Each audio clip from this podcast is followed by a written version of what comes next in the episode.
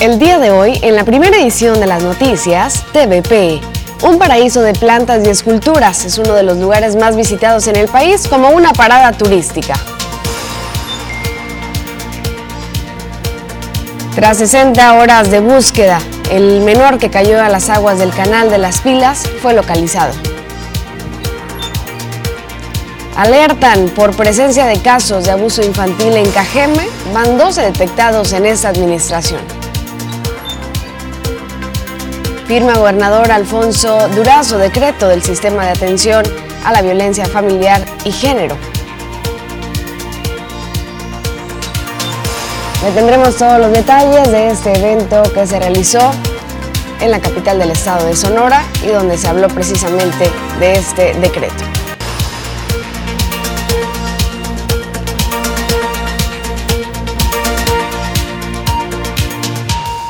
Buenos días, muy buenos días. Gracias por acompañarnos el día de hoy, martes, martes 23 de noviembre del año 2021. Esperamos se encuentre muy bien desde casa, oficina, donde quiera que usted nos esté viendo o escuchando, si va manejando.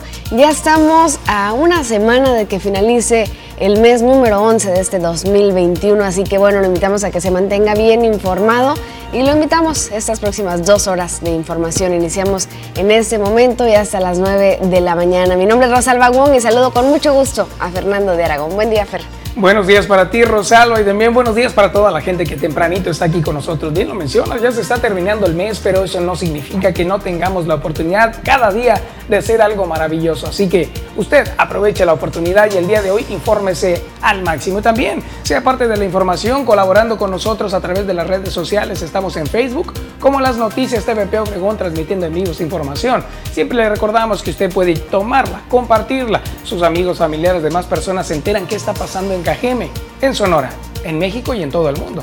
Así es, ya estamos completamente en vivo a través de Facebook, YouTube, televisión abierta, por cable, señal digital, aplicación móvil, portal web y recuerde que usted también puede comunicarse con nosotros a través de WhatsApp. 6442-042120 es nuestra línea que está abierta a su disposición para que nos platique qué pasa en su comunidad, si hay reportes, denuncias que hacer, háganlos a este número por WhatsApp, puede acompañarlos con fotografías, videos, eh, explíquenos qué es lo que sucede, si ya tiene un número de folio, también mándelo para que se pueda agilizar este trámite. El día de hoy, como cada martes, tenemos la sección de negocios con José Dan Mariscal y también la sección de arte con Gladys Félix. Y no podrían faltar los deportes. Poncho Insunza en un momento más ya estará aquí con nosotros, ya está recopilando mucha información y también Marisol Dovala con todos los detalles del clima. Así es, Jorge Salazar estará en algún punto de la ciudad. Y nos, nos vamos de lleno con toda la información y platicamos que este 20 de diciembre es la fecha límite para entrega de los aguinaldos. Ya las empresas están preparando al respecto. El secretario general de la Confederación de Trabajadores de México, CTM, de Ciudad Obregón, dio a conocer que los patrones tienen como fecha límite el 20 de diciembre para cumplir con la entrega de aguinaldos a los trabajadores de sus negocios. Luis Alfonso Acosta Cárdenas informó que hasta el momento no se tiene conocimiento de alguna empresa que haya hecho entrega de esta prestación, debido a que habitualmente se realiza durante el mes de diciembre. El líder de los obreros en Cajeme agregó que pese a que este año no hubo adelanto de aguinaldos, como ha ocurrido anteriormente, tiene la certeza de que entre los patrones existe el intención de cumplir en tiempo y forma con su entrega.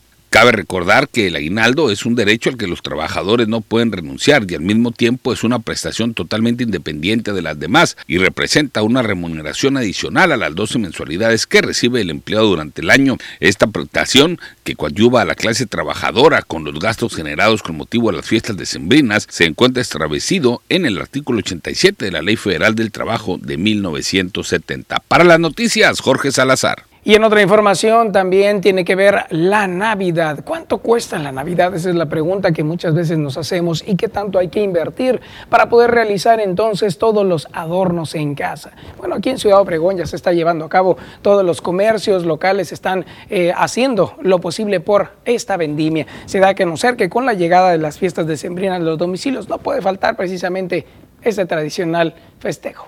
Con la llegada de las fiestas decembrinas, en los domicilios no puede faltar el tradicional pino navideño, acompañado de luces, esferas, listones y accesorios de colores.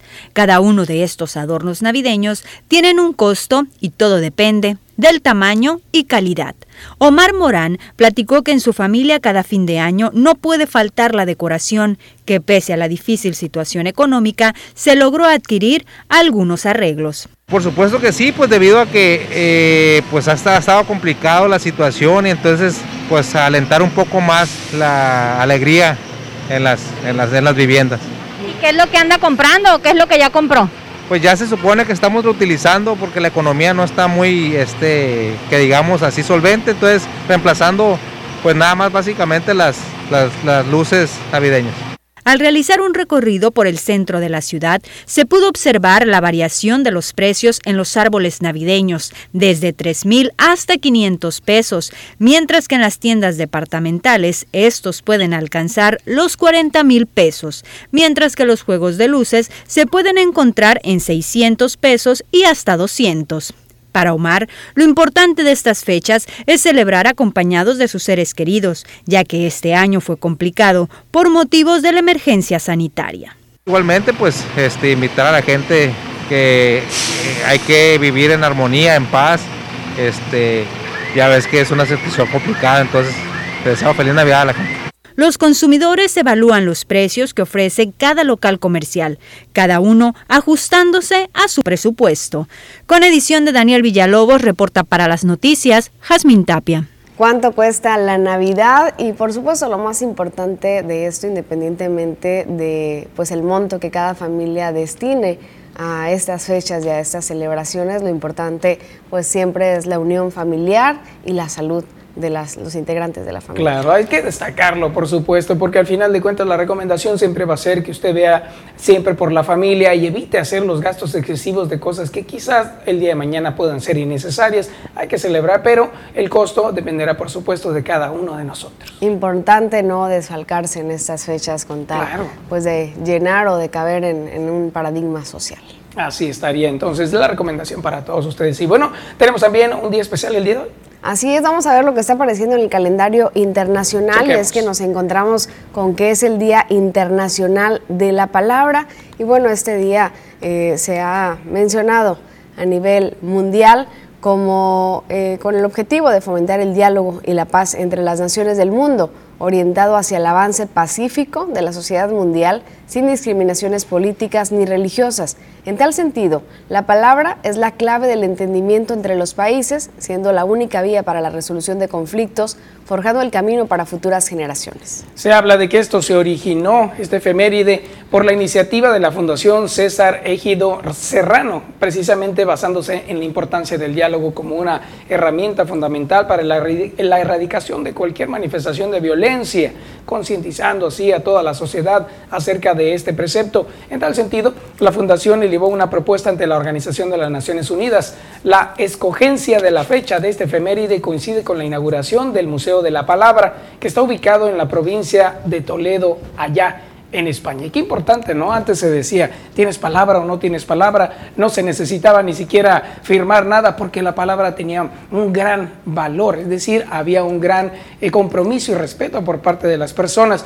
Eh, en la actualidad poco a poco se ha estado perdiendo, pero podemos rescatar. Así es, el valor de cumplir con lo que se dice y también del diálogo, de valorar el diálogo como un pues como una herramienta para poder eh, resolver conflictos, ¿no? Correcto. Que, fue que esa sea la solución de los conflictos a través del diálogo y de los acuerdos. Y bueno, otro día especial que encontramos en el calendario es que es el Día Mundial del Asesor de Imagen, quienes se encargan de enseñar a las personas cómo crear una buena impresión a partir de su forma de vestir, hablar y comportarse.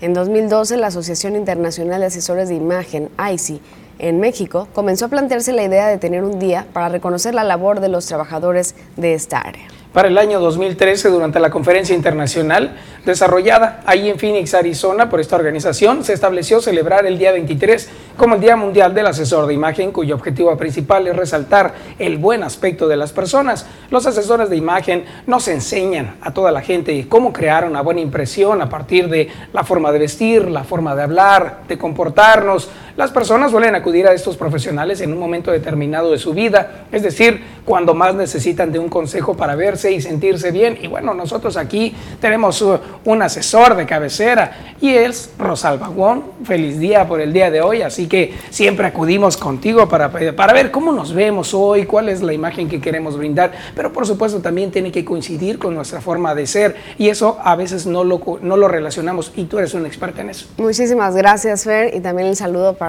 los colegas de la región, de la ciudad, Ricardo Castro. Eh, también tenemos a Chatsi Fachineto, tenemos también a Melisa Gómez, eh, Erika Corral, hay varios colegas en la región, a Gaby Márquez, felicidades para ellos y por supuesto a los colegas alrededor del mundo, felicidades en este día. También encontramos con otro día a nivel nacional, que es el Día de la Armada en México. Así es, este día, este día nacional se fomentó precisamente por un decreto presidencial para conmemorar el acontecimiento que marcaría precisamente el final de, la, de una etapa y el inicio de la nueva historia de la nación. Se da a conocer que cada año la Secretaría de Marina Armada de México celebra el día 23 de noviembre como la fecha memorable en la que recién integrada eh, la Marina de, Guerra Mexicana logró hacer efectivo la rendición de las tropas españolas que se resistían a reconocer la independencia de México. Así es, mismas que estuvieron atrincheradas por espacio de varios años en la fortaleza de San Juan de Ulúa. Y bueno, el puerto de Veracruz también fue el escenario principal de estos acontecimientos y el 28 de septiembre de 1821, un día, eh, pues Agustín de Iturbide, un día que después de que Agustín de Iturbide entrara triunfalmente a la ciudad, se proclamó oficialmente la independencia.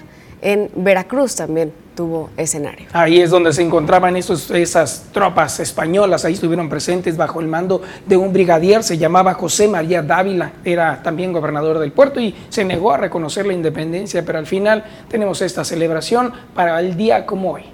Así es, pues si usted celebra algo en especial hoy, háganoslo saber, le estaremos enviando nuestra felicitación con muchísimo gusto.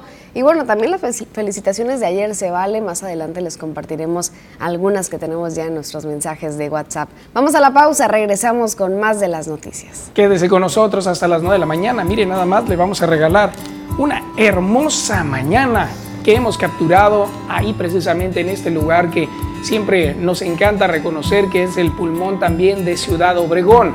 Se trata de el Boulevard Ramírez. Ahí puede encontrar toda la vegetación posible que eh, ayuda también a que los eh, deportistas se den la vuelta por ahí. Nos escriben también en Facebook que hoy también es día de, Clementes y, Clementina, así que feliz día para ellas y ellos. Claro que sí, un abrazo enorme para ellos por este día, su celebración.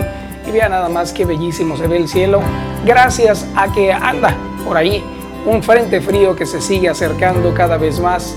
Entró por el centro de México y se recorre hacia la parte central con vientos fríos hacia el norte vamos a preguntar en un momento más a la experta. Mientras tanto, vea qué bellísimo cielo a punto de salir el sol antes de las 7 de la mañana. Quédese.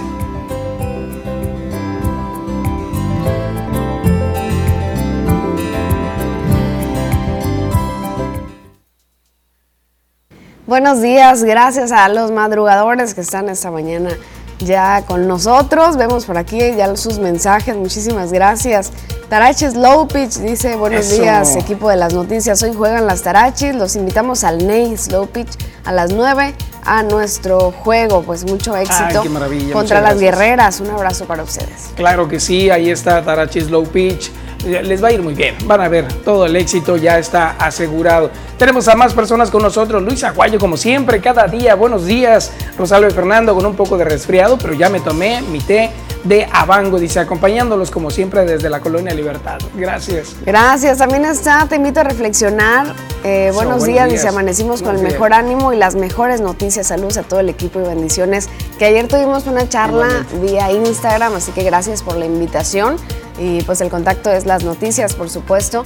Y muy buena charla, gracias, gracias eh, por la invitación. Excelente, ahí, ahí lo pueden volver a ver, está en redes sociales. Juan Carlos Gastelum, buenos días para reportar un drenaje tapado en la calle Carbó 707 entre California y Campeche, la colonia Villa California. Todavía no tiene reparación. Todos los Esperamos que pronto le solucionen a Juan Carlos Gastelum. El folio 64 35 27. Urge, dice.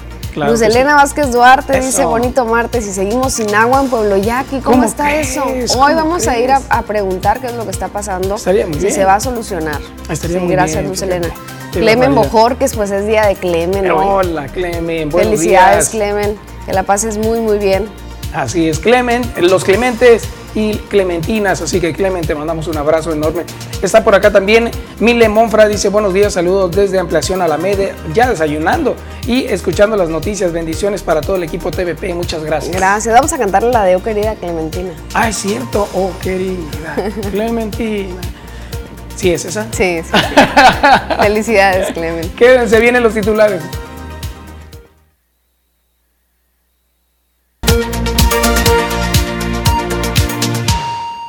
Ya estamos de regreso con más información y ahora queremos que nos acompañe a recorrer los diferentes periódicos, esos que circulan a nivel nacional, estatal y regional. Veamos lo que dice. Iniciamos con lo que está apareciendo esta mañana en el Universal, este periódico eh, que ya conocemos de eh, conocimiento nacional. Y bueno, lo que aparece en portada es que con acuerdo, AMLO blinda sus obras insignia. Esto es lo que están diciendo los expertos al respecto. Así es, habla de que blinda precisamente eh, todas las infraestructuras. Ahorita viene también en otros, en otros eh, titulares. Miren nada más lo que aparece aquí en el Sol de México. Precisamente habla del mismo tema. Andrés Manuel López Obrador ordena a dependencias autorizar sus proyectos en cinco días. El acuerdo es para que todos los proyectos y obras de infraestructura sean aprobados de forma provisional. Comiencen su desarrollo lo antes posible. Vamos ahora a ver lo que está apareciendo en el siguiente periódico, El Excelsior. Autorización express para obras públicas por decreto presidencial. Los proyectos del gobierno serán considerados seguridad nacional, por lo que obtendrán aval provisional en un periodo máximo de cinco días para garantizar su ejecución. Así la información que está acaparando los titulares. Mientras tanto, vámonos ahora a la jornada. Este tiene otro tema. Fabricantes de armas de Estados Unidos pide desechar demanda de México. En la ONU, Ebrard llama a frenar el tráfico ilícito de arsenales. Vamos ahora a ver lo que aparece en el siguiente periódico. Se trata, se trata esta mañana de Milenio. En Nueva York, Ebrard pide armerías, a armerías autorregularse. Han resuelto eh, esta situación que ha resultado insuficiente los esfuerzos de la ONU para frenar el tráfico, así lo dice el canciller. La firma Smith Wesson alega que su licencia es federal y niega acusaciones. Así está la situación con respecto a esa demanda sobre el tráfico de armas. Ahora veamos lo que aparece en reforma.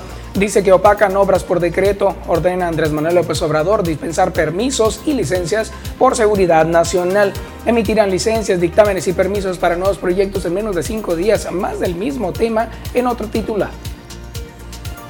Nos vamos ahora a ver lo que aparece en el expreso de circulación estatal. Harán frente a la violencia intrafamiliar, así lo dice el gobernador Alfonso Durazo Montaño, quien firmó un acuerdo de colaboración con la ONU para crear el programa Salva.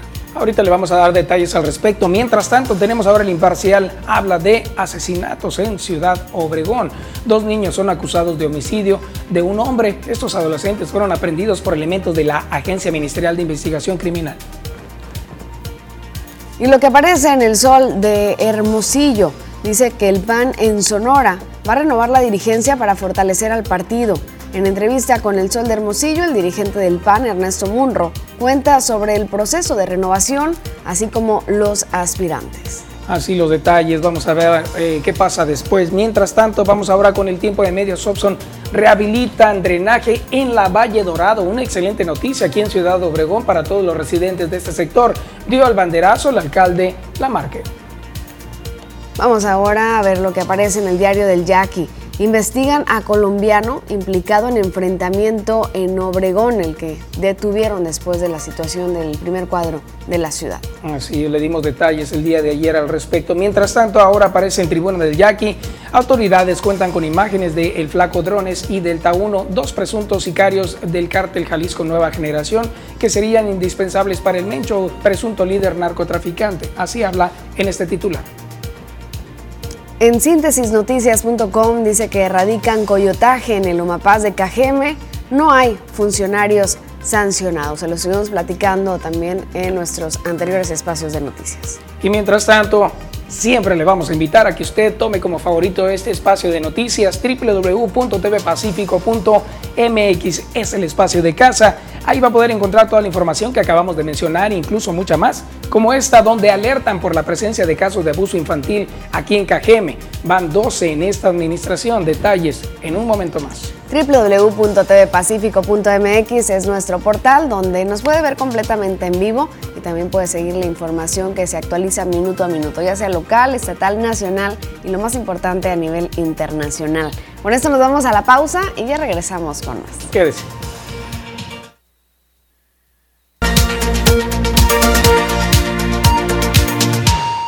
Vamos con información, esta tiene que ver con las vialidades aquí en Ciudad Obregón, donde precisamente para evitar los accidentes en las vías que son mucho más rápidas, podemos también tomar rutas alternas. Aquí las recomendaciones. De acuerdo al Departamento de Tránsito del municipio de Cajeme, los cruceros más conflictivos en materia de vialidad son los que se ubican por la calle Coahuila en el cruce con las avenidas 200 y 300, además de los que se encuentran sobre la Jalisco y la intersección con las calles Allende, Salcido y Lázaro Mercado, entre otros. Al respecto, el subcomandante Salvador Iriarte Urboa destacó que en la mayoría de los casos, los automovilistas deciden tomar las vías rápidas como la Coahuila, Sufragio Efectivo, Jalisco y Tabasco, en las cuales se genera una concentración de vehículos que pueden provocar accidentes. Tras lo anterior, agregó que el llamado para evitarlos es manejar por vías alternas para trasladarse de un lugar a otro a fin de que los conductores puedan llegar a sus destinos sin contratiempo. Y nunca pensamos como conductores que tenemos vías alternas para llegar a nuestro destino. Y llegas manejando pues más tranquilo y llegas eh, más a tiempo a tu trabajo. Entonces, el capitán hace esa invitación también, pues, de que la gente busque rutas alternas para cuando te trasladas a tu trabajo o a tu casa. Y si lo ponemos a analizar, tiene razón, tiene razón. No, no ves los accidentes más que por las rutas principales de la ciudad. No buscamos rutas alternas. Para las noticias, Jorge Salazar. Pues así, esos los cruceros conflictivos, tal como los dan a conocer, hay que elegir bien por dónde transitar, más ahorita que pues el tráfico va a aumentar en esta, en esta estación del año y en estos momentos de casi fiestas y bueno, también por la situación de las calles al momento de hoy en cuanto a, las, a los baches. Y bueno, vamos a otra información que tiene que ver con los trabajos que se realizaron ayer y los banderazos que se dieron aquí en nuestra ciudad, porque estuvo la administración municipal, municipal por allá en la colonia Valle Dorado y ya un, ya un titular de los periódicos que leíamos hablaba al respecto. Y es que como parte de las acciones para mejorar la infraestructura sanitaria y el servicio, el alcalde Javier Lamarquicano, en compañía del director general de Humapaz de Cajeme, Luis Castro Acosta, dio el banderazo de inicio de obra en la calle Valle del Trébol entre Jalisco y 5 de febrero, esto en la colonia Valle Dorado. Dijo que estos trabajos son parte del cumplimiento del compromiso que han venido haciendo. Dice, ustedes saben que en esta colonia hay muchos problemas en cuanto a drenaje, la infraestructura ya cumplió su vida útil y se requiere ir cambiando y renovando, es lo que estamos haciendo, dijo, seguiremos avanzando con obras en la medida que se tengan los recursos, aseguró Javier Lamarque. Con dicha obra se, beneficiará a un total de, 750 habitantes directos y más de 6.500 indirectos, con una inversión de más de 1.500.000 pesos. Se instalarán más de 300 metros de tubería sanitaria nueva, cuatro pozos de visita y 180 descargas sanitarias. Luis Castro Acosta dio a conocer que se continuará trabajando, gestionando proyectos y recursos para atender la problemática sanitaria en la ciudad para el beneficio de eh, la sociedad, por supuesto. Saludos para toda la gente que nos ve desde Valle Dorado y pues coméntenos cómo, cómo ven con este banderazo de trabajos que se estarán realizando ahí en su colonia. Excelente noticia de inicio de eh, ya reparación de algunas, algunas situaciones de drenaje. Estaremos pendientes de darle seguimiento a esto. Mientras tanto, se activa también la jornada de vacunación contra la influenza en centros comunitarios. Vea usted. Por el miedo de vacunarse contra la influenza por sus presuntos efectos secundarios, los residentes del municipio de Cajeme han hecho caso omiso al llamado de vacunarse, para lo que se facilitará el acceso del biológico en los tres centros comunitarios, los días miércoles y jueves de esta semana, de 8.30 a 2 de la tarde. Noé Alejandro Ibarra, secretario del Bienestar, indicó que se pretende llegar a la población de riesgo en busca de evitarles un mal en la salud, pero sobre todo hoy que está por ingresar el invierno. En los Los centros que se va a dar este servicio a la comunidad es en la colonia Maximiliano L. Ropes, que está por la calle Coahuila, esquina con Paseo Las Palmas. Ese es el primer centro. El segundo centro será el de Eusebio Quino, que está por la calle José María Salvatierra, esquina con Cibut, con Cibutá. Eh, el tercero será en la colonia Valle Dorado, que está en la calle Valle Dorado, esquina con Lloreme. Aunque la jornada de aplicación de este biológico arrancó el pasado 1 de noviembre con una meta de 39 mil dosis, apenas va un 15% de avance, lamentó Rael García, coordinador de promoción de la salud y prevención de enfermedades de la jurisdicción sanitaria número 4, por esos presuntos efectos secundarios. A veces no tenemos que quedarnos solo en las unidades y esperar que los pacientes lleguen o que la gente llegue, sino a veces tenemos nosotros que acercar estos servicios. La influenza tiene ahí un poquito de de la gente no se quiere vacunar porque dice que le da influenza o que se enferma cuando le da cuando le ponen la vacuna. Con imágenes de Jesús Gastelum para las noticias, Susana Arana. Ahí está, continúa el llamado precisamente por esta jornada para la vacunación, para evitar más eh, contagios de enfermedades como en este caso la influenza. Vamos a una pequeña pausa al regresar el avance deportivo.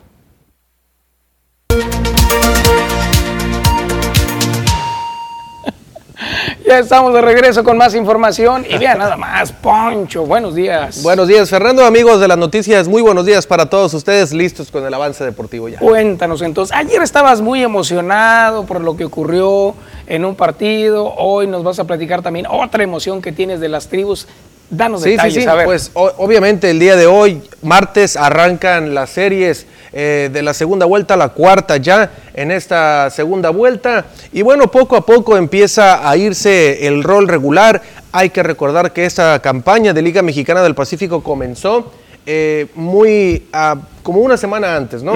Entonces, por lo mismo, ya el rol regular no va a durar hasta finales de diciembre, como lo teníamos siempre que hasta el 30, ¿no? Ahora va a ser en la serie navideña cuando llegue a su fin o sea, una semana antes. Ok. Por lo, ok, entonces ya le queda una, un mes al rol regular. Sí. Hoy inicia la cuarta serie en la segunda vuelta y por supuesto también hoy inicia la cuarta serie, esa donde los Mayos de Navojoa, que son los líderes generales, y los Yaquis de Obregón van a enfrentar a equipos muy complicados en Sinaloa. Los Mayos de Navojoa van a estar de visita, los de Yaquis de Obregón, perdón, estarán de visita en el Teodoro Mariscal en Mazatlán, Sinaloa, buscando pegarle en la serie al equipo de los Venados de Mazatlán, que vienen de ser, eh, de perder la serie frente a Cañeros de los Mochis. Qué bárbaro, pero bueno, el equipo de los eh, Yaquis de, de, Ciudad Obregón entonces a tratar de continuar el buen paso después de barrer a los algodoneros de Guasave, equipo sinaloense también, uh -huh. a hacer bien las cosas, metiéndose a una aduana complicada como es allá el Teodoro Mariscal en el puerto Mazatleco. Mira nada más, y, y tanto que muchas personas estaban pendientes, ¿no? Como que ya se estaban, sí. eh, ¿cómo se puede decir? Este, ya estaban enojados, ¿no? Porque no iban a pasar, pero lo lograron, miren nada más. ¿Y aquí qué estamos viendo? Mira. Los Mayos de Navojoa que estarán eh, de visita en el Estadio Tomateros, en el duelo de picheo de Yaquis Venados estará Luis Escobar por los Yaquis, Wilson por los Venados y en Culiacán Anthony Vázquez enfrentando a los Mayos de Navojoa, eh, Anthony Vázquez ante el señor Holmberg, ahí está eh, el duelo de picheo para este primero de la serie, Holmberg enfrentando a Anthony Vázquez de los Tomateros de Culiacán, el primer partido el día de hoy allá en la capital sinaloense. Qué estrés se nos fueron entonces para Sinaloa boa nuestras tribus, las mayos tribus y yaquis. de visita en Sinaloa. Mira nada más, a ver cómo nos va porque generalmente en el puerto y en tienen, la capital. No, no, no, se pone se pone estresante la Sí, verdad, va y a más porque sabemos que el equipo de los tomateros siempre ha tenido eh, bastante eh, empuje, ¿no? Ahí Oh, tiene una buena no. defensa todo el tiempo. Es el, Entonces, es actual bicampeón de la Liga Mexicana del Pacífico, un equipo que ha hecho bien las cosas en los últimos, en los últimos dos torneos. Eh, el equipo de Culiacán en estos momentos no atraviesa su mejor eh, versión en cuanto al tema de béisbol. Pero vamos a ver cómo le va frente a los eh, Mayos de Navojoa. Cuando estuvieron de visita en el Manuel Ciclón Echeverría, allá en Navojoa, Sonora, el equipo de los Tomateros de Culiacán, a pesar de todas las adversidades que presentaba, terminó pegándole en la serie a los Mayos de Navojoa, quienes venían hilando un gran número de series ganadas en forma consecutiva. ¿no? Claro. Entonces, Muy los bien. Mayos a tratar entonces de hacer lo mismo de, que les hicieron en la eh, primera vuelta a los Tomateros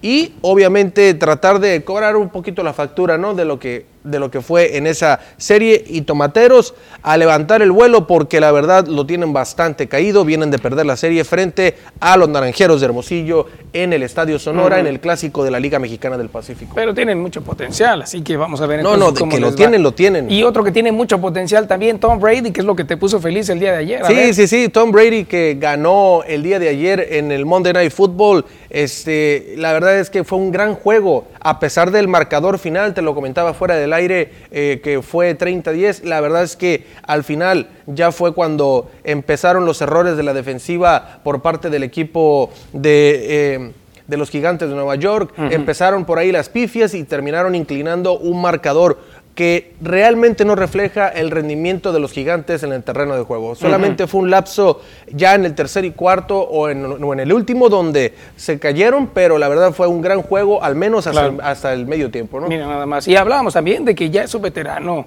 eh, Tom Cuarenta- Brady. ¿no? 44 años. 44 años tiene y míralo. Más o sea, chico que usted, señor, pero, pero ahí va. Sigue. Mira, nada más, eh, síguele, síguele. Pero está- estamos viendo que efectivamente, a pesar de tener tantos años, o sea, no importa que los años si es mayor o menor que yo, pero él eh, de verdad tiene bastante eh, eh, presencia, no solamente por su fama, eh, es por la su fama, jerarquía. es todo, la jerarquía. Todo el mundo escucha a Tom Brady y la verdad es que sí dicen, híjole, voy contra él.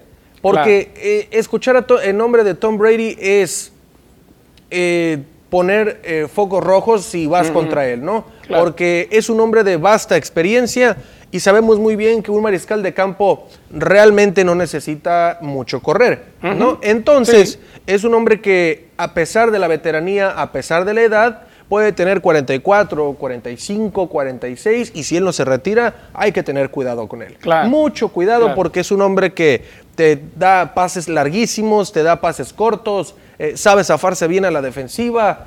Es un hombre muy inteligente cuando eh, tiene que hacer algo con el ovoide. Y ayer, sí, la verdad sí, es que es le pasó por encima en su casa al equipo de los Claro. gigantes de eh, Nueva York. Vamos a ver a los gigantes que, bueno, les hace falta, mucha falta a Eli Manning, pero Claro. eh, vamos a ver a los gigantes si logran sobreponerse a este, pues a este golpe. Venían con el mismo récord ambos equipos, pero bueno, uno tenía que ganar y fueron los bucaneros de Tampa Bay. Muy bien, ahí luego nos platicas entonces cómo va la detalle, tabla, cómo va, cómo la tabla Claro de, que sí. de movimientos, cómo, cómo van los bucaneros. Ya, viene van. diciembre y en enero Sí. los playoffs de la NFL. No, no, ya está todo muy cerca. Pero bueno, ahorita nos platicas todo al respecto a las 8.40. 8.40 con toda la información deportiva y por supuesto el partido, cómo quedó a detalle el partido entre Bucaneros y el equipo de los Gigantes. Excelente. Y mire, mire lo que ocurre en redes sociales. I don't know whether to post this video of my deaf daughter hearing my voice for the first time. Hearing aids are not some magical fix for deaf people. Deaf people don't need to be fixed.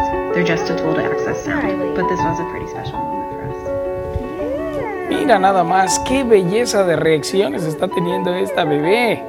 Uno se puede imaginar, bueno, es una bebé que probablemente por los cariños de la mamá tenga ese tipo de reacción en la cual está observándola y teniendo eh, pucheros, sonrisas, casi llanto. Podría ser algo cotidiano. Pero, mi querido Poncho, en esta situación es un momento especial. Es la reacción de esta bebé que nació sorda y al escuchar la voz de la mamá por primera vez, esto ha causado una sensación en las redes sociales. Exactamente, ¿no? Se ve la reacción de la bebé como eh, al escuchar por primera vez a su mamá, pues imagínate las reacciones, ¿no? Que a pesar de que muchas veces decimos, ah, es un bebé, pues mira, nada más la reacción.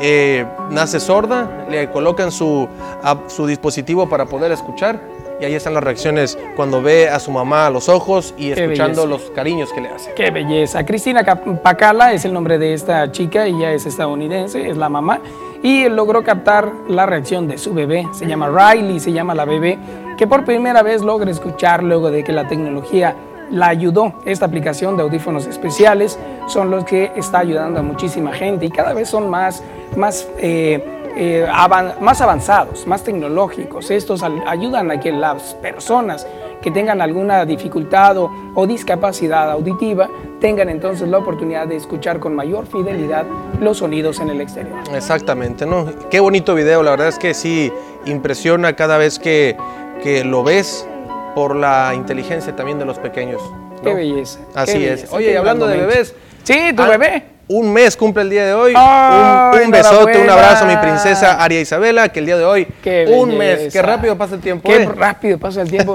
Qué bueno, entonces vamos a comer pastel. Vamos a comer pastel. Qué, maravilla. Un mes, Fer. Qué maravilla. El 23 de octubre, 23 de noviembre, primer mes de la pequeña Aria Isabela. Un beso a Claro. la pequeña. Mira, esto va a quedar para la posteridad y ya lo verá el día, el día que vaya creciendo y que pueda captar estas imágenes a través de la Exactamente. televisión. Y enhorabuena y que sigan los Muchas éxitos. gracias, Fer. Así Ahí es. está. Bueno, con esto vamos a ir a la pausa. Pausa y a las 8.40 con toda la información deportiva. Quédese en las Se noticias. te notan las ojeras, ¿eh?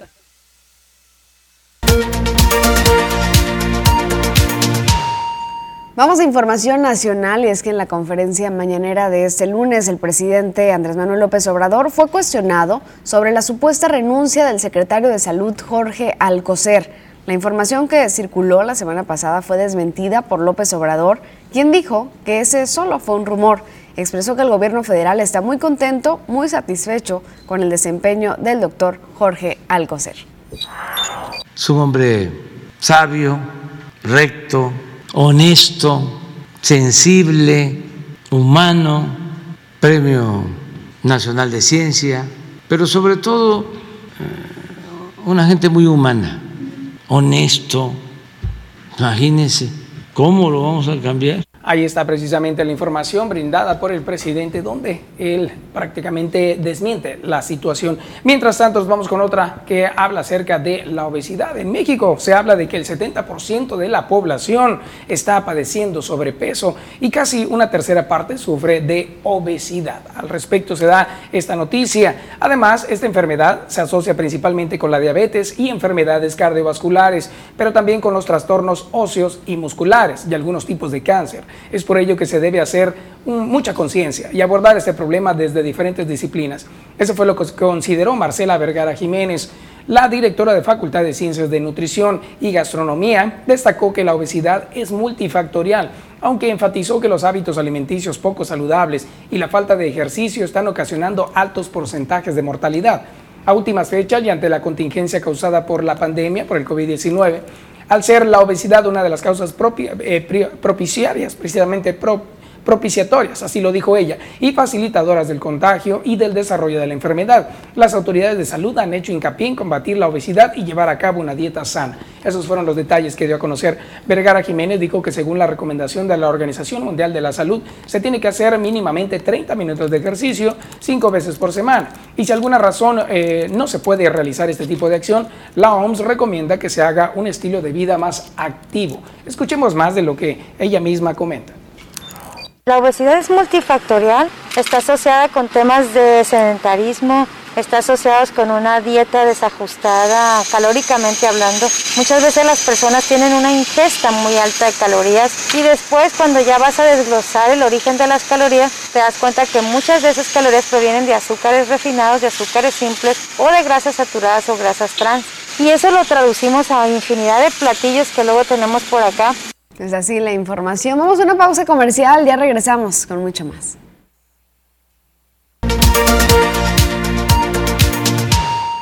Estamos de regreso y como cada martes tenemos la sección de negocios con José Dan Mariscal y vamos a seguir platicando de este nuevo régimen simplificado de confianza, pero ahora para personas morales, cómo estará funcionando, cuáles son las opciones que se tienen. Buenos días, José. Buenos días, Rosalba, y también buenos días a los que nos están viendo o escuchando en las redes sociales, en la televisión o cualquier medio que, que se esté utilizando.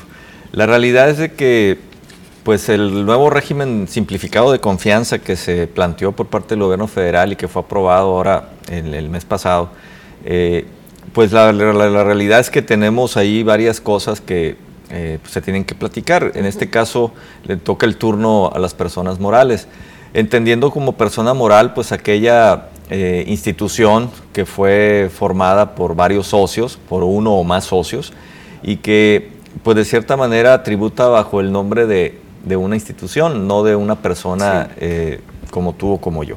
Entonces, esta institución pues está representada y está este, operada por, por- por varias personas. Entonces, eh, el nuevo régimen simplificado de confianza establece que también las personas, no solamente las personas físicas van a poder tributar en él, sino también las personas morales, ¿Quiénes son las que van a poder tributar? Pues aquellas que estén constituidas únicamente por personas físicas. Eh, hago la aclaración porque hay instituciones o empresas donde están formadas también por, o son socios, otras personas morales. Y es una combinación entre personas físicas y morales. Entonces, eh, aquellas que estén constituidas de esa forma, pues no entran. ¿verdad? Entonces, tiene que ser exclusivamente formadas por personas físicas. Y el otro requisito, pues, es de que eh, los ingresos de estas personas morales no rebasen en el año anterior 35 millones de pesos. Entonces, eh, eso es lo que se establece. Todas aquellas empresas que estén en, estas, en este supuesto eh, van a tener que tributar en el nuevo régimen simplificado de confianza. Para ellos no es opcional. Para las personas físicas, como lo comentaba la, la sección anterior, decíamos que tienes hasta el 31 de enero para decir si te quedas en el RIF o si te cambias Ujú. al nuevo régimen. Pero en las personas morales no. Todas las que cumplan el requisito, Hacienda las va a pasar en automático al nuevo régimen simplificado de confianza y tendrán que tributar ahí. Por lo tanto, es importante que los que nos estén ahorita viendo y que es- sepan que ellos están en esta situación, pues que comiencen a preparar a su gente sobre cuáles son las nuevas disposiciones para ellos. Ok.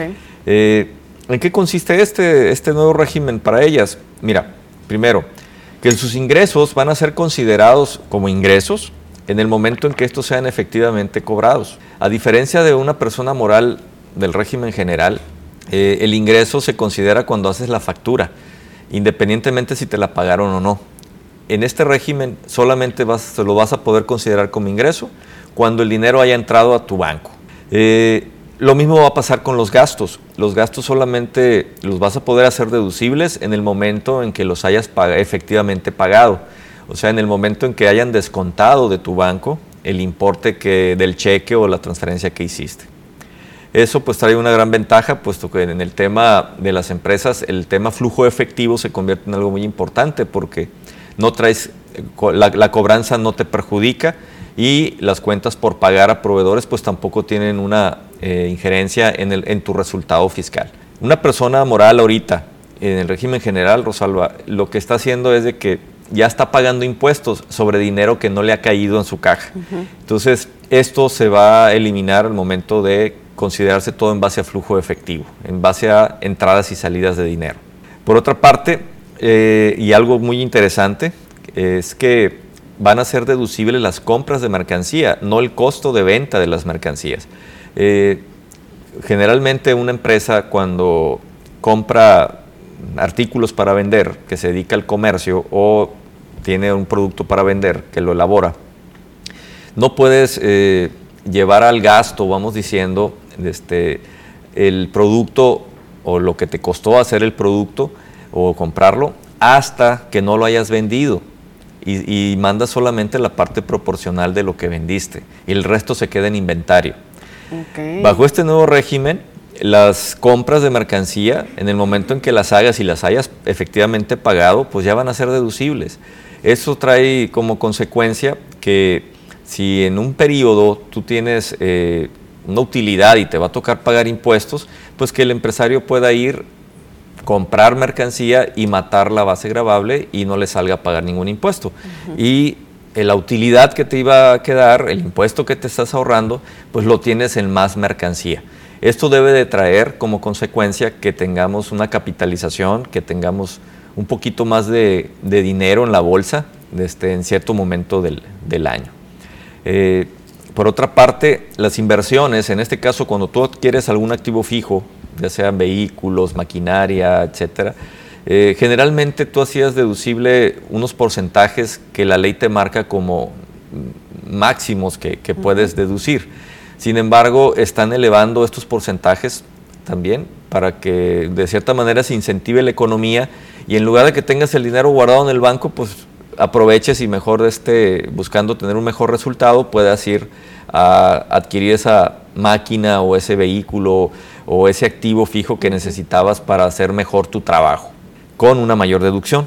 Y por otra parte, y es algo muy importante, es que los pagos provisionales, generalmente en las empresas estamos obligados a pagar el pago provisional sobre los ingresos que obtuviste.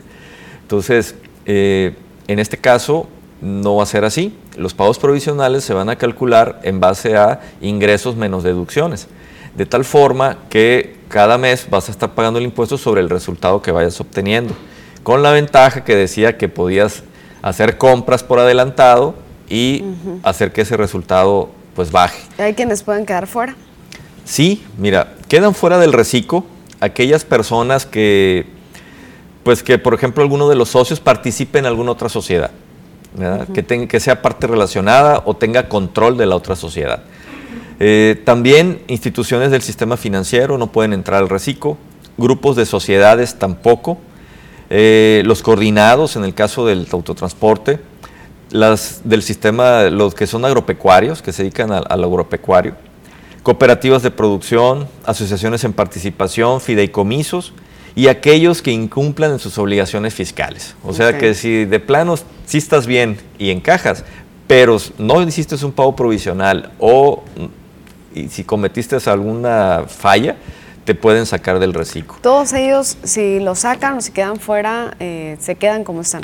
Eh, si ellos salen del, del, reciclo, van a tenerse que ir al régimen general y a seguir pagando los impuestos como, lo venían haciendo hasta ahorita. Ahora, una vez eh, que quedas fuera, ya no puedes regresar al reciclo. Eso es algo muy importante. O sea, una vez que te sacan de aquí, de este régimen que como ves tiene ciertas ventajas, ya no hay vuelta atrás, ya no, hay vuelta atrás, ya no vas a tener que seguir tributando en el régimen general.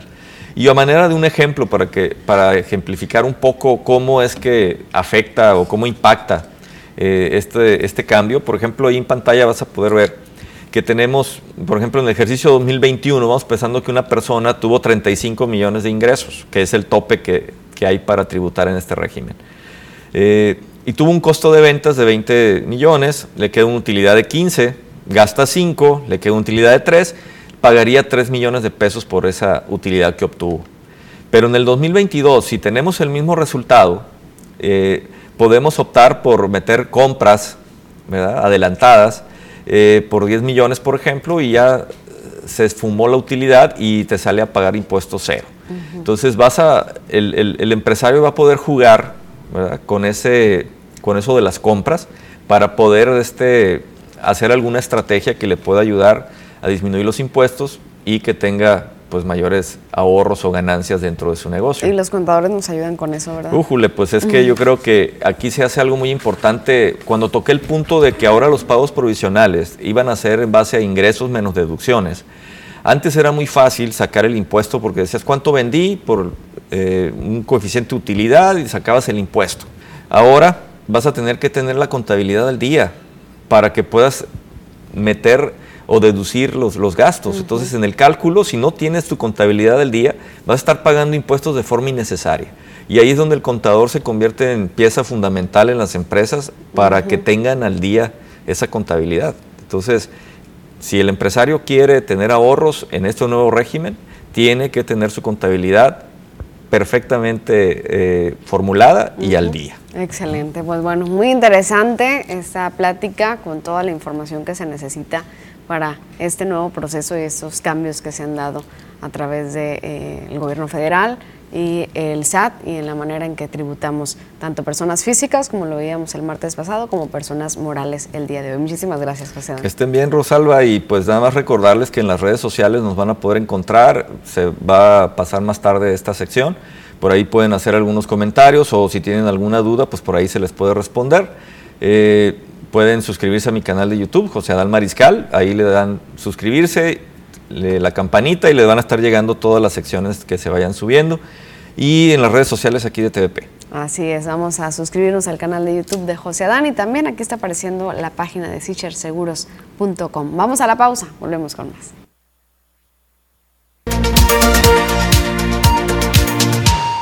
8 de la mañana, 5 minutos, vamos con más información. Se da a conocer una alerta precisamente donde se da casos de presencia de abuso infantil aquí en Ciudad Obregón. Algo más también que es increíble es que es la temporada de alza en los casos, así lo dan a conocer. Aunque no se cuenta con una estadística clara con respecto al aumento de casos de abuso sexual en menores en el municipio, el problema está presente, alertó Noé Oros Ortega. El procurador de protección de niñas, niños y adolescentes de KGM expuso que es sobre todo en verano y durante estas fechas de cierre de año cuando los casos aumentan, aunque se desconoce en qué cifra o porcentaje.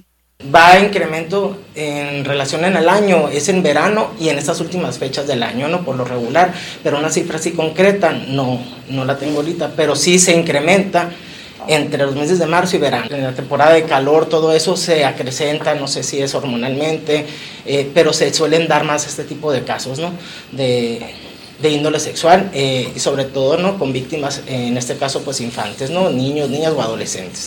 El número de denuncias se desconoce tras ser la agencia del Ministerio Público o la agencia de delitos sexuales la encargada de recibirlas, dijo, pues los casos de sospecha de la comisión de este delito son canalizados de manera inmediata hacia allá. La denuncia la puede poner cualquier persona. Si tú tienes conocimiento de un hecho delictivo, cualquier ciudadano puede poner la denuncia. Pero, los, los, casos se dan más en, en... En familia, sí, porque por lo raro son delitos que se, se, se dan eh, sin testigos y la familia por lo regular siempre, siempre es quien está cerca de la víctima, ¿no? Tú como familia muchas veces no prevés que un familiar tuyo vaya a hacerle daño a él. Por eso muchas veces la estadística dice que los familiares son los más los que más agreden a veces, ¿no? Para evitar que sigan estos casos que en esta administración sí han llegado entre 8 y 12 de menores de los 2, 3 a los 10 años, es necesaria la educación en las niñas y niños, mencionó, en cuanto a que nadie puede tocarlos. Con imágenes de Jesús Gastelum para las noticias, Susana Arana. El, gobernador Alfonso Durazo Montaño tuvo una reunión precisamente por ese tema de violencia intrafamiliar. Firmó un decreto para iniciar la implementación de una nueva política pública para la prevención, atención y seguimiento de la violencia familiar y de género, orientada a la protección de la víctima en colaboración con instituciones gubernamentales y sociedad civil en el marco de la conmemoración del Día Internacional de la Eliminación de la Violencia contra la Mujer, que fue ese 19 de noviembre, el mandatario estatal, junto a la secretaria de Seguridad Pública, María Dolores del Río, explicó en conferencia de prensa que el sistema de atención a la violencia familiar y género, SALVA, es un mecanismo que se activará con la llamada recibida en la línea de emergencias 911 por temas de violencia familiar y género. El gobernador informó que derivado del análisis realizado por el C5I del 1 de enero al 15 de noviembre de 2021, en Sonora se cuenta con un total de 3.635 reportes al 911 por violencia contra las mujeres, 12.415 reportes por violencia de pareja y 47.328 reportes por violencia familiar, considerando un total de 65.393 llamadas por violencia de género y 4.396 domicilios con reincidencia. Por esta razón, el día de hoy estoy firmando el acuerdo por el que se crea y se implementa la política pública denominada SALVA, Sistema de Atención a la Violencia Familiar y de Género. El objetivo es la prevención, atención y seguimiento de la violencia familiar y de género orientada a la protección de la víctima en colaboración con instituciones gubernamentales y sociedad civil. Ahí está el aviso de nuestro gobernador respecto a estas acciones que se están eh, buscando para evitar la violencia intrafamiliar, pero muy importante siempre será la denuncia. Con esto vamos a una pequeña pausa y regresando información con Gladys Félix.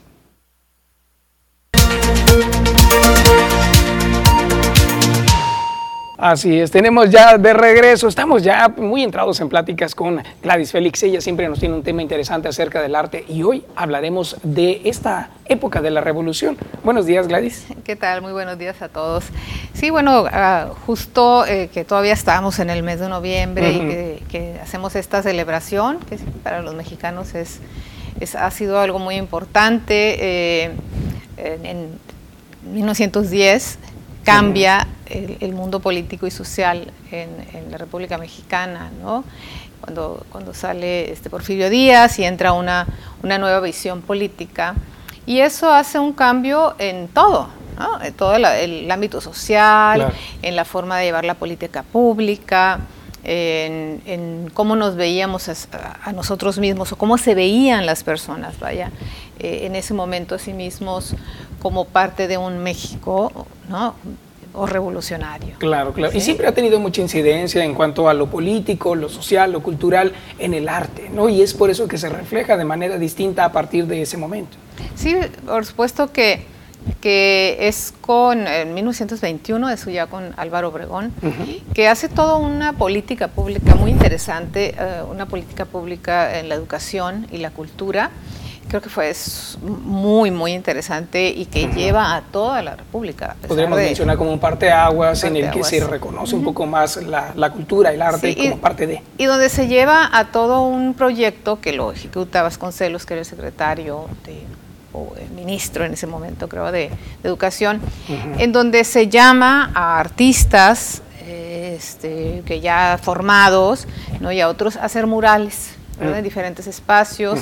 Se les reconoce su trabajo, por supuesto, y tenemos los grandes muralistas, que es Siqueiros, es, em, vemos aquí era eh, Rivera y Orozco, son los grandes muralistas, pero hay muchos otros artistas que, también plasman eh, básicamente eh, todos estos ideales de la revolución, ¿verdad? Donde se está viendo al pueblo mexicano, ¿verdad? Con, dándole como sus derechos, ¿no?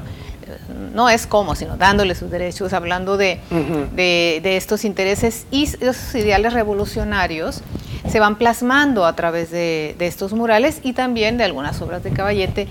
Y mucho de la iconografía también tiene que ver con los valores del mexicanismo, ¿no? O, lo que hace el pueblo. Por ejemplo, vemos a estas mujeres de Rivera con los alcatraces. O sea, es como voltear a ver al pueblo mexicano, como voltear a ver esas bellezas, esos valores, ¿no? y esto es, viene siendo, eh, y, esta visión, por revolucionaria, dura eh, más o menos como en los 50, es cuando ya hay cambios muy radicales en, lo que viene siendo el arte, pero eh, por todo ese tiempo, Saturnino Herrán, este, pues muchísimos, muchísimos artistas están volteando a ver todo lo que es México. Claro, es, eh, en esos momentos eh, yo recuerdo cuando en una ocasión hice un recorrido por Palacio Nacional donde nos muestran todos y cada uno de los murales realizados por estos grandes artistas que mencionas y se ven los estratos sociales reflejados en la pintura de cada uno de los artistas y es lo que das a conocer, la revolución mexicana, volteemos a ver a todos, ¿no?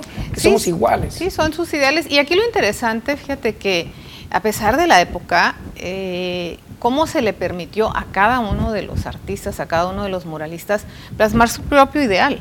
De, lo que era la revolución. O sea, eso es, muy interesante porque se le da, que este es de Saturnino Arranque, obra de Caballete, pero se le da a, cada uno ese espacio, creo que muy inteligentemente, eh, para que realicen estas obras. Esas obras han servido y nos siguen sirviendo de aprendizaje, nos, nos siguen sirviendo de, de valorarlos tanto en esa comunicación que nos quieren dar como en los valores artísticos, ¿no? Como el muralismo fue tan importante que rebasa eh, las fronteras y, se, y se llevan esos artistas, hacen sus murales en otras partes del mundo.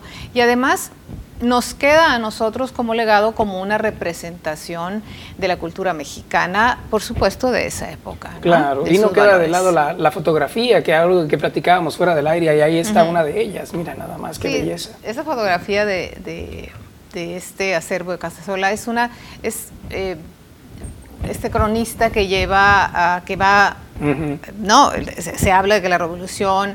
Eh, van viajando en, vagones, van viajando en carretas, en fin, por todo el, país o por diferentes partes donde las mujeres acompañaban a los maridos y también estaban de y, y, fue un tan revolucionario que en la música también la de, las Adelitas famosas, ¿no? Y la Adelita como música popular porque estos valores revolucionarios se llevaron también a otros ámbitos, a la literatura, a, por supuesto a la música, este, al teatro, ¿no? Entonces todo esto eh, nos va hablando de, esos valores de la revolución y nos siguen enseñando. Creo que es algo que se va a seguir estudiando, que se va a seguir analizando. Si bien es cierto, ya no pintamos como, como esa época. ¿Por qué? Porque el contexto va definiendo lo que el artista expresa. Claro, referentes distintos. Referentes distintos, una sociedad, pero aquí lo interesante es que sí, la sociedad se transformó y de acertadamente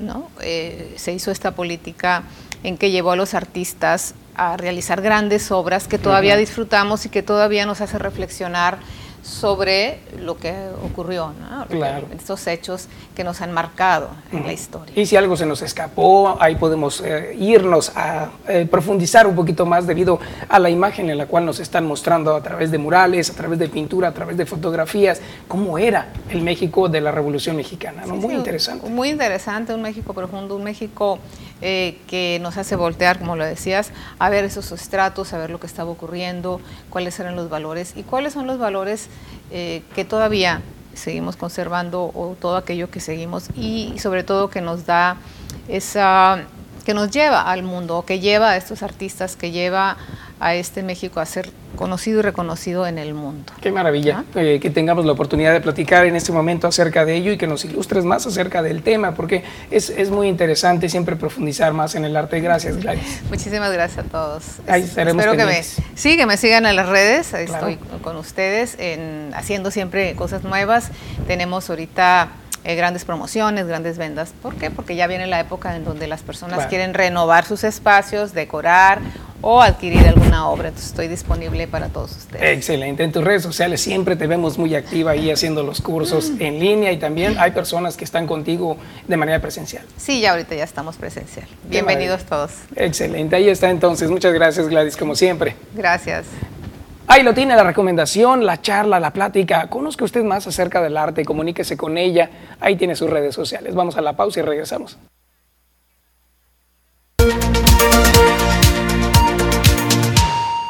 20 grados en estos momentos en Ciudad Obregón, pero vamos con Marisol Dovala que nos tiene el pronóstico completo. Muy buenos días, Marisol. ¿Qué tal, Rosalba? Muy buenos días. Como siempre, te saludo con mucho gusto, lista con todos los detalles que tienen que ver con el pronóstico del tiempo. Me parece muy bien, te escuchamos, adelante. Muchas gracias, Rosalba. Iniciamos haciendo nuestro recorrido por la República Mexicana para conocer las temperaturas al momento en algunos puntos importantes del territorio nacional.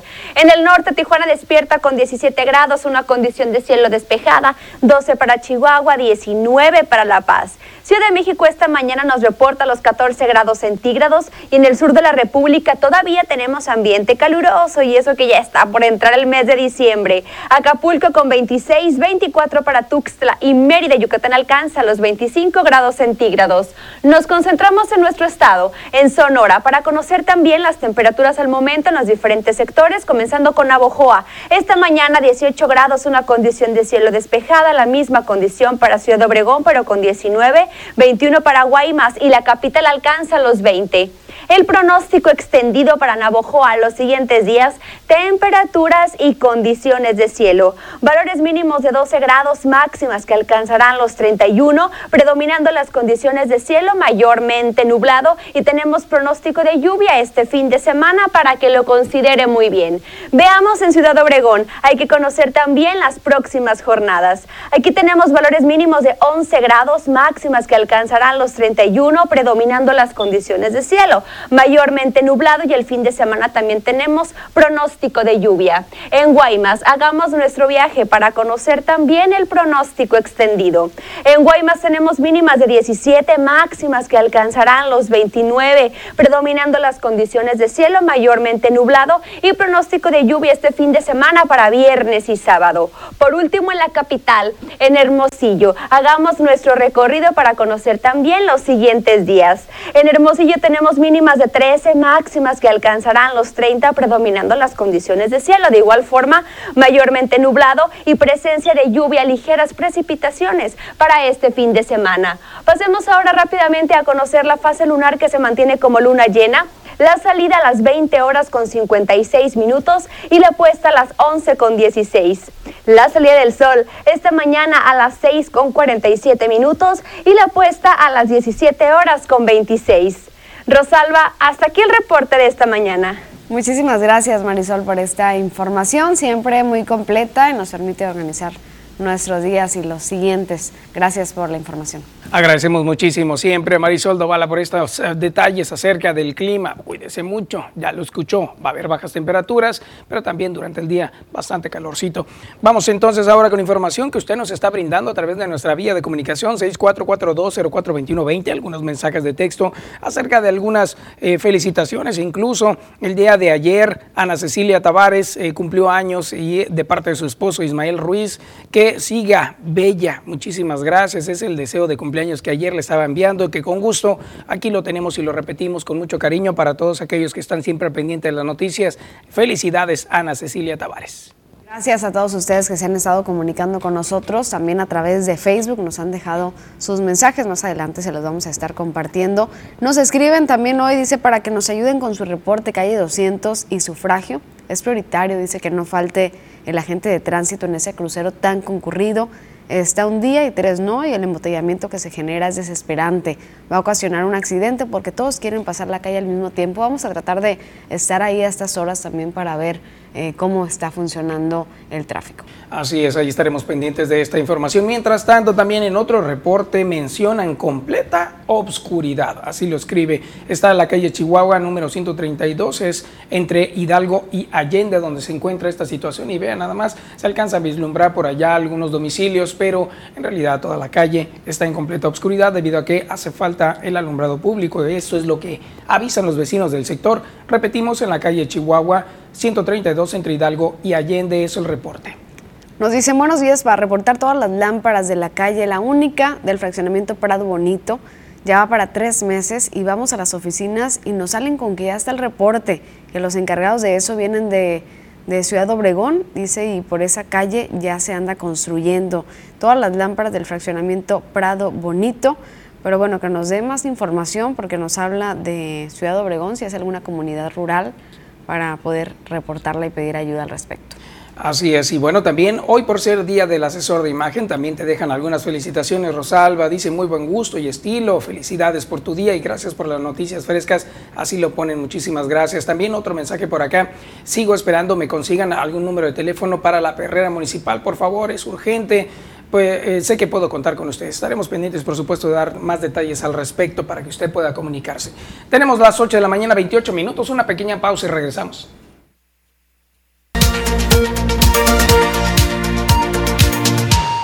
Estamos de regreso, gracias por seguir en las noticias, primera edición. Y bueno, el día de ayer que se llevó a cabo eh, la conferencia de prensa del presidente Andrés Manuel López Obrador, eh, estuvo platicando acerca de los detalles del país de inseguridad, pero también aquí en la conferencia del presidente Lamarque Cano estuvo platicando sobre los temas de la violencia y la inseguridad, ya que le estuvieron cuestionando sobre los últimos asesinatos del fin de semana.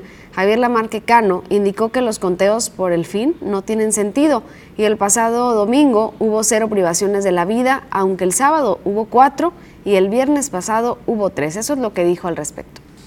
El sábado y domingo hubo cuatro, cuatro, no hubo más. Este, y quiero decirte también que eh, en relación al mes pasado hay un avance, hay una disminución de alrededor del 30% al día de hoy. Eh, no estoy cantando victoria ni digo que sea bueno así. No, digo que eh, estamos trabajando en esta línea, queremos ir mejorando día con día y también, si no defiendo, tampoco hay que ponerle de más. O sea, sí está grave la situación, sí estamos luchando, sí estamos trabajando, reconocemos que tenemos que eh, tranquilizar al ayuntamiento, al municipio de Cajeme, estamos en esa línea, ha habido, operativos importantes que han logrado eh, buenas acciones, captura de eh, delincuentes, decomiso de armas, decomiso de droga. Ah, si tú revisas, la semana pasada hubo algunos importantes, en ese sentido se está trabajando. Ahí está la información, estaremos pendientes de los detalles. Mientras tanto, es momento de conocer qué está pasando en algún punto de la ciudad y para eso nuestro compañero Jorge Salazar tiene detalles de información.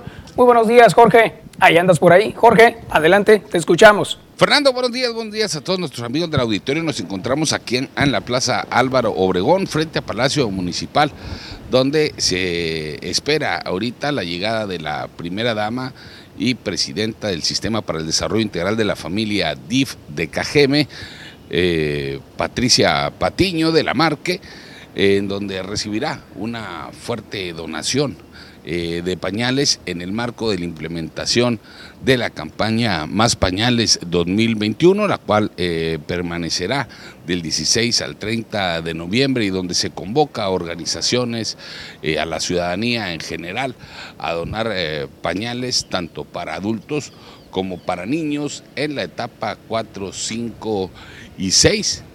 Esta campaña, como les decía, inició el 16 del presente mes y se estarán entregando a través de la Dirección de Servicios Asistenciales de la dependencia municipal. Y nos comentaban en el arranque de este evento que probablemente también se pudieran hacer algunas eh, donaciones a asilos de ancianos o albergues o asociaciones que así lo soliciten, pero eh, particularmente eh, estarán destinados a las personas que se acercan a tanto a DIF como a la Dirección de Servicios Asistenciales a solicitar este tipo de apoyos. Muy bien, eh, estamos escuchando, Jorge, entonces que ahí, en este lugar, enfrente del Palacio Municipal, se encuentra el lugar de acopio donde todas las personas que nos estén escuchando y que deseen donar se acerquen para dejar pañales para bebé y para adulto. Sí, efectivamente, hace una semana exactamente eh, que inició esta campaña que como te digo eh, concluye el día último del presente mes. Ahorita se dará un avance de cuánto es lo que se lleva recaudado, eh, de cuál es la meta, si se piensa superar a la de otras campañas que se han registrado en años anteriores. Y bueno, vamos a esperar eh, la información que estará proporcionando en unos momentos eh, Patricia Patiño de la Marque, la eh, presidenta del Sistema para el Desarrollo Integral de la Familia DIF. Excelente. Y mientras tanto está a partir de las 8 de la mañana, ¿hasta qué horas, Jorge? Hasta las 3 de la tarde también nos estaban comentando que ah, se instalará un módulo en la plaza 18 de marzo, allá por la eh, Zaragoza entre Veracruz y Puebla, donde podría también haber un, módulo eh, receptor de pañales, le repito, es pañal para adulto y pañales para niños y niñas de la etapa 4, 5 y 6. Excelente, tenemos todavía hasta el día 30 de noviembre, de acuerdo a, cómo aparece ahí la imagen en los carteles. Y bueno, vemos que algunas personas se están acercando ya con algunos pañales. Miren nada más, qué bonito sí, momento. Efectivamente. Sí, efectivamente, eh, continúan eh, personas de la sociedad civil, organizaciones de la misma sociedad sin fines de lucro que están haciéndole llegar su donativo aquí al Ayuntamiento de Cajeme. Excelente. hemos de recordar que hay muchos adultos mayores que requieren de este tipo de atención. Los pañales para adultos son muy importantes. En algunos eh, asilos de ancianos también se requieren muchísimo y a través de esta colecta es el momento adecuado para poderlo realizar. Toques el corazón y vaya para allá, ahí donde está Jorge. Sí, efectivamente se apela a la buena voluntad de los cajemenses que siempre saben eh, sumar esfuerzos en tiempos de que son convocados a beneficiar a los sectores social económicamente más vulnerables del municipio. Muchas gracias Jorge por este reporte del día de hoy. Estaremos pendientes, por supuesto, del seguimiento de la información a la misma. Fernando, amigos del auditorio, tengan ustedes un extraordinario día. Hasta la próxima. Ahí está, muchas gracias Jorge. Como siempre trayendo información eh, y esta invitación para toda la comunidad para seguir apoyando a las personas vulnerables. Vamos a una pequeña pausa, regresamos con más.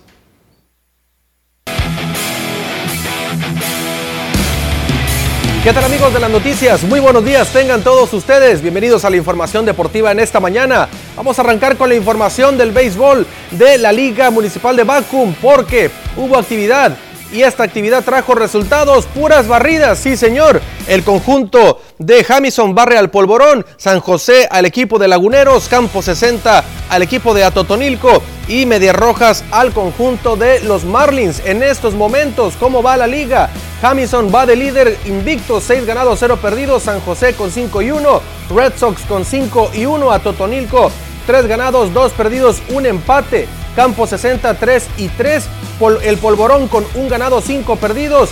Marlins con 0 ganado, 5 eh, perdidos y el empate también que sostuvo contra Totonilco. Y los Laguneros con un total de 0 ganados y 6 perdidos. No conocen la victoria del equipo y bueno, eso está dentro de la actividad de la Liga Municipal de Béisbol de Vacum. Por otro lado, Alex Cora firmó una extensión de contrato con el equipo de Medias Rojas de Boston. Estará entonces con el conjunto de Boston la temporada 2022, 2023 y 2024, al menos de que la directiva termine echándolo tras malos resultados, pero todo parece indicar que el Boricua se quedará con el conjunto de Boston, Massachusetts, hasta la temporada, el fin de la campaña 2024 del mejor béisbol del mundo. Así entonces, Alex Cora firma entonces su extensión de contrato. Por otro lado, Anthony Desclafini, este lanzador del equipo de los Gigantes de San Francisco, también extendió su contrato con el equipo de los Gigantes. Un contrato el cual son por tres años y 36 millones de dólares. Esos agentes libres empiezan por supuesto a estampar su firma en diferentes contratos buscando ya la manera de ir tranquilamente de vacaciones y reportar por supuesto los lanzadores en el mes de febrero, los primeros días de febrero allá en Arizona para poder y Florida también respectivamente y empezar a entrenar de cara a la campaña 2022 donde, bueno, buscarán entonces todos ser campeones y quitarle el título al equipo de los Bravos de Atlanta. Continuamos con información, vamos entonces ahora a la NFL, porque el día de ayer se llevó a cabo el tradicional partido del Monday Night Football, donde el conjunto del señor Tom Brady, los Bucaneros de Tampa Bay, recibían la, al equipo de los eh, gigantes de Nueva York, esta visita incómoda de este equipo eh, bueno, peligroso, que llevaban un récord similar, pero finalmente los de Tom Brady se llevan la mejor parte ante la gente, ante el equipo de los gigantes, ante su gente allá en Tampa. El equipo de los Bocaneros terminó pegándole 30 por 10. Un partido que no refleja el marcador, lo que pasó realmente en el primer cuarto, el segundo cuarto, un partido muy parejo. Sin embargo, sobresalió la jerarquía de Tom Brady. Por otro lado, se anunció rival para Oscar Valdés. Hará su segunda defensa en el título Super Pluma que consiguió en febrero frente al señor eh, el Alacrán Berchelt. Va a enfrentar ahora al vaquero Navarrete. Vaya pleito, vaya tiro que se viene entre Oscar Valdés y el vaquero Navarrete. Un tirazo lo que va a haber. Se va a esperar, por supuesto, a estampar la firma de ambos peleadores, establecer la fecha. Pero va a ser Oscar Valdés, el nativo de Nogales, Sonora, su eh, segunda defensa. Ya lo hizo contra el brasileño, ahora contra el vaquero Navarrete. Es difícil esta división superpluma. Vamos a ver si Valdés continúa su reinado y logra retener por segunda ocasión consecutiva esa corona tan complicada que finalmente le costó un knockout al Alacrán Berchelt a mano de Oscar Valdés.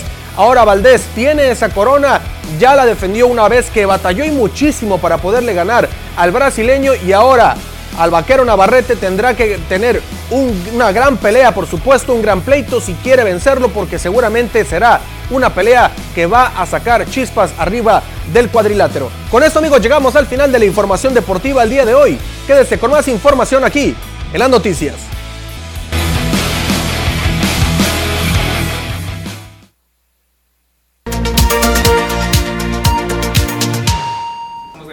Con la información y ahora le vamos a dar a conocer las finanzas, cómo se encuentra el dólar para un día como hoy, 23 de noviembre. Se habla de que aquí en el país ha tenido una pequeña alza de 0.07 centavos que se refleja ya en números, en números de pesos, pero en realidad también es el porcentaje que es de 0.05%. También se da a conocer que en los tipos de cambio está alrededor del 20.89 centavos aproximadamente, pero también en algunas instituciones bancarias a la compra está a, la a 20.57 y a la venta a 21.72, como es el caso de Citibanamex. Usted elija su institución bancaria de preferencia. También tenemos información acerca del euro.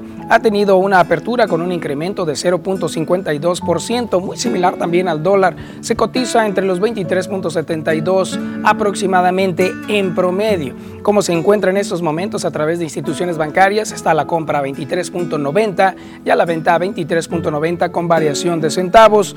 En el último año ha tenido una variación de 8.76%, dejándolo en promedio aproximado a los 23.38 pesos mexicanos.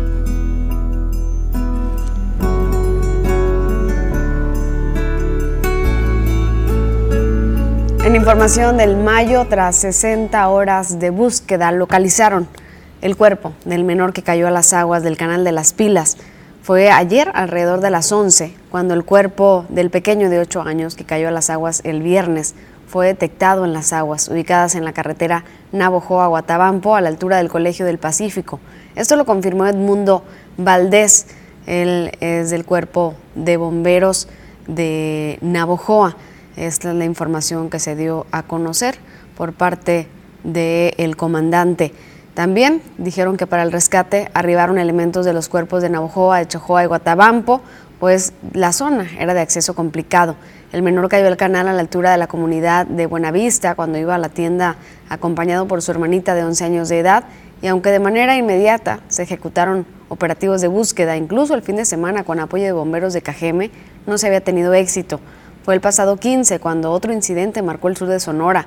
Unos jóvenes cayeron a las aguas de un canal en Echojoa, dejando sin vida dos de ellos y uno más lesionado. Entre los fallecidos está un joven de 18 años que también requirió una búsqueda durante días para poder localizar el cuerpo en las aguas. Un llamado a la comunidad, por supuesto, la atención, cuidado de los pequeños, eh, que muchas veces por curiosidad se acercan a este a estos canales de riego. Vamos ahora con otra información. Se da a conocer que los comercios de la localidad se encuentran bien surtidos. Vea los detalles. De acuerdo a la presidenta de la Cámara Nacional de Comercio, Canaco, de Ciudad Obregón, en los comercios formalmente establecidos no hay desabasto de mercancías tras la realización del buen fin y ante la posible demanda que se espera con la llegada de las fiestas decembrinas. Ivonne Llamas Asensio dijo que dicha situación obedece a que las empresas locales adquieren sus productos por medio de la compra de contenedores, realizaron ventas sobre pedido y se prepararon con anticipación para satisfacer hacer a sus clientes. La representante de los comerciantes en Cajeme destacó que quienes pudieran enfrentar una situación de escasez de productos son aquellos comerciantes que operan en la informalidad. Asimismo, dio a conocer que el índice de ventas que se registró durante el programa El Buen Fin sirvió para resarcir los daños ocasionados por la pandemia a la economía local. Podemos afirmar que en varios establecimientos de afiliados hubo ventas hasta de un 40% dentro de algunos establecimientos del centro y en algunas empresas muchísimo más, porque fueron de ellas, aparte de las que fueron digitales, también fueron presenciales. Y comparado con esto, con el año pasado, que fue el 2020, que en realidad ya empezó a reactivarse un poco para finales del 2020, ya empezó a moverse un poco, pero no tanto, pero sí hubo ese tipo de reactivación. Los comercios que más se favorecieron son de ropa y accesorios, zapaterías, equipos de cómputo, pinturas, ferreterías y todo para el hogar. Para las noticias, Jorge Salazar. Esto debido a que en otras ciudades del estado se anunció que estaban en desabasto de materia prima. Y bueno, vamos a otra información que tiene que ver con el presidente Andrés Manuel López Obrador y parte de lo que se platica en la conferencia mañanera, y es que son más de 275 mil toneladas de, de roca las que se vaciaron al mar por la realización del corredor interoceánico del Istmo de Tehuantepec. Así lo informó el gobierno de México. A través de un video se mostró que en el puerto de Salina, Salina Cruz en Oaxaca, continúa la construcción de 1.6 kilómetros de rompeolas oeste, donde son utilizados distintos tipos de roca, como berma, secundaria, coraza y núcleo, esta última abarcando el 70% del volumen de la construcción. La roca núcleo que es el cuerpo del rompeolas, se coloca en el centro y su peso va de los 30 a los 1.200 kilogramos. La roca verna brinda estabilidad ya que tiene una sección en los extremos de cada zona que fungen como apoyo o base del rompeolas. La roca secundaria y coraza protegen la estructura de la fuerza del oleaje, las cuales son acarreadas desde los bancos de piedra hacia los patios de acopio para su vertimiento marítimo con ayuda de una barcaza. Y también en información que hemos de acordarnos que había afiliación para mujeres trabajadoras del hogar, lo cual ya fue una realidad hace muy poco tiempo. Hay 40.092 afiliados al programa piloto para la incorporación de personas trabajadoras del hogar. Eso fue lo que reportó el IMSS durante el mes de octubre. Esto significa 10 veces más que el número de puestos registrados en el esquema anterior, que es modalidad 34. En el año 2019, en abril para ser más específicos, fue cuando se registró el máximo histórico de dicho esquema. De estas 40.092 personas, se espera que un total de 65.700 eh, sean beneficiarios potenciales. El salario promedio diario asociado al programa piloto de personas trabajadoras del hogar oscila entre los 208 pesos, mientras que el salario promedio diario de la modalidad 34 de trabajadores domésticos es de 141.2 pesos. Así es como lo da a conocer el Instituto Mexicano del Seguro Social. A continuación les mostramos un lugar que tuvimos la oportunidad de conocer, un paraíso de plantas y esculturas donde hay elementos de la etnia yaqui. Hola, ¿qué tal amigos de las noticias? Me encuentro en la Huasteca Potosina, a mis espaldas, el castillo de Edward James, jardín surrealista. Les voy a platicar un poco de esta historia que tiene mucho que ver con el estado de Sonora. Vamos.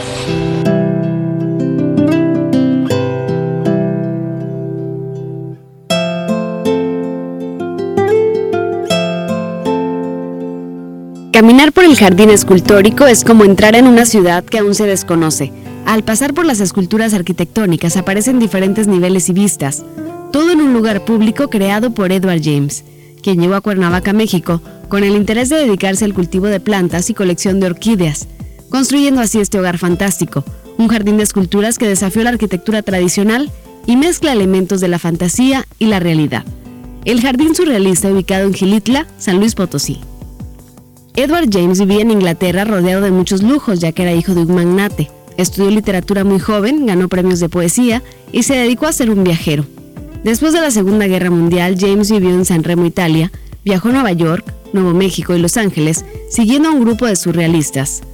Conoció a un telegrafista llamado Plutarco Gastelum, originario de Álamo, Sonora, y descendiente de la etnia yaqui, quien se convirtió en su administrador, ya que en esa época las leyes mexicanas prohibían a los extranjeros comprar propiedades inmobiliarias, así que vivían en búsqueda de sitios hasta que conocieron y se instalaron en Ciudad Valles donde escucharon sobre las orquídeas. Y un jardinero comentó que en las pozas y Litla las orquídeas salían silvestremente entre árboles, cascadas y aves, y Edward James se preguntaba dónde estaba ese paraíso. Así llegaron y compraron hectáreas en este cerro. Posteriormente empezaron a hacer jardinería gigante con caminos, bardas, orquídeas, plantas exóticas, todo a nombre del sonorense Plutarco Gastelum. Edward James quería mucho a los hijos del alamense, quien heredó el jardín y posteriormente fue vendido a terceros.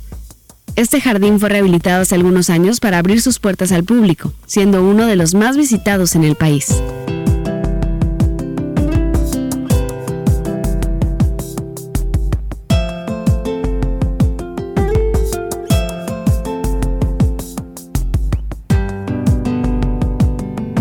Para las noticias TVP, Rosalba Wong.